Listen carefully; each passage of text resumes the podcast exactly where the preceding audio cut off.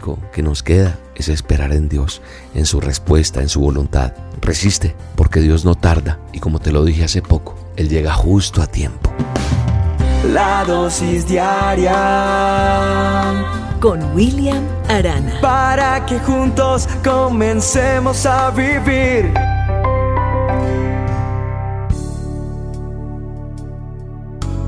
¿Sabes qué son las promesas de Dios? Bueno, no sé cuánto llevas escuchándome, pero sé que hay una promesa para nosotros cada día en la palabra de Dios. Sé que hay muchas, son tesoros escondidos, pero hay que leer las escrituras, hay que leer el manual de instrucciones, la palabra. Una persona me decía hace poco que para ella era difícil leer la palabra de Dios, la Biblia, que era confusa, que se, se ponía un poco difícil leerla. Yo le decía, cierra tus ojos, habla con Dios cuando la tengas en tus manos y dile, Señor, dame sabiduría, dame entendimiento y háblame a través de tu santa palabra. Yo soy el que le he puesto el nombre de manual de instrucciones. Hay gente que se molesta, otros no. En fin, no importa. Yo le pongo manual de instrucciones como, como ese, ese título también porque para mí es un manual de instrucción en la Biblia. La Biblia me enseña y yo sé que Dios nos dejó ese libro para aprender esas leyes, esa instrucción. Hay una promesa que hoy quiero compartir en esta dosis y está en Primera de Pedro 5:10. Dice, y después de que ustedes hayan sufrido un poco de tiempo, Dios mismo, el Dios de toda gracia que los llamó a su gloria eterna en Cristo, los restaurará y los hará fuertes y firmes y estables. Ahora te la quiero decir, esa misma palabra que está ahí en Primera de Pedro 5.10, te la quiero decir personalizada. Para ti, en una versión más reciente, más actual. La Biblia tiene diferentes versiones, unas más modernas, unas más antiguas, en fin. Te voy a decir esto para ti, o sea, personalizado, para que lo entiendas mejor y lo dijeras mejor en la traducción lenguaje actual. La misma cita bíblica.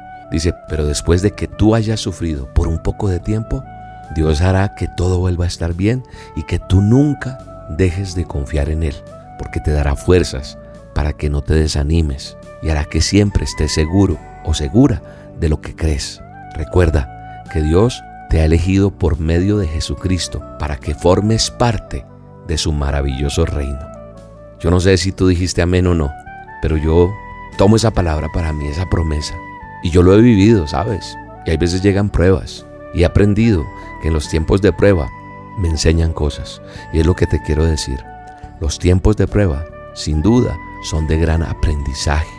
Porque por lo general estamos a veces pasando por momentos de espera, de dificultad, de enfermedad, yo no sé, de cualquier asunto. Y la verdad es que en esos días de prueba y de cosas difíciles, aunque sea lo que menos intensamente queremos hacer, lo único y lo más eficiente que debemos poner en práctica es la oración mirar al cielo, tener un tiempo para apartarte y arrodillarte delante de la presencia de Dios y confiar en la poderosa mano de Él, para que como dice su palabra en Primera de Pedro 5:6 sea aplicada a tu vida.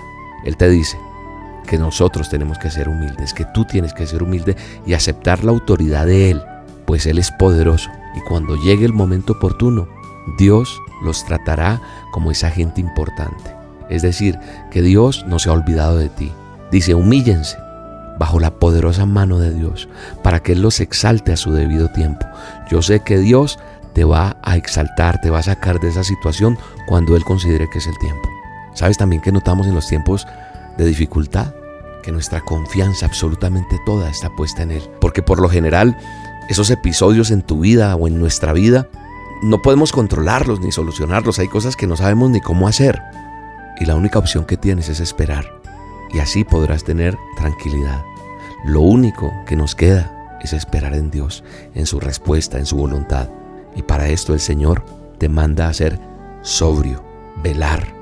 O sea, sobrios es no enloquecerte, no desesperarte, no gritar, no ponerte de mal genio, no, no ponerte triste, deprimido, deprimida, no. Y velar, tener tiempos con Él, no desvelarte, escúchame. Desvelarte es una cosa y velar es otra. Dios nos dice que tenemos que permanecer firmes en nuestra fe, es decir, confiados en Él, en su poderosa palabra, en sus promesas. Y algo que el Señor nos da como consuelo es saber que nuestros hermanos en la fe, que ya pasaron y que están pasando por los mismos padecimientos, lo han superado con el poder y la fe en Dios.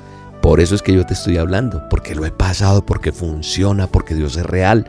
Mira, lee primera de Pedro 5, 8 y 9 y entonces te vas a dar cuenta finalmente que la promesa fiel y maravillosa que hemos visto en otras personas y que asimismo se va a cumplir en nosotros es la que el Señor te da en la palabra de hoy, la cual te asegura que el Dios que tenemos como Padre, el cual nos ha llamado a su misma gloria en nuestro Salvador Jesucristo, después de que hayamos sufrido tan solo un poco de tiempo, Él mismo va a perfeccionarnos, Él mismo te va a afirmar, Él mismo te va a fortalecer, Él mismo te va a establecer. Y eso es espectacular, porque solo compensarlo me emociona y tenía que decírtelo. Así que resiste, porque Dios no tarda y su obra es inigual. Y como te lo dije hace poco, Él llega justo a tiempo, justo a tiempo. Padre, gracias por tu palabra, gracias porque podemos confiar en ti y gracias porque podemos descansar en ti. Dios te bendiga hoy y siempre. Un abrazo. Si Dios es fiel para cumplir toda palabra dicha a mí. Dios es fiel, Dios es fiel.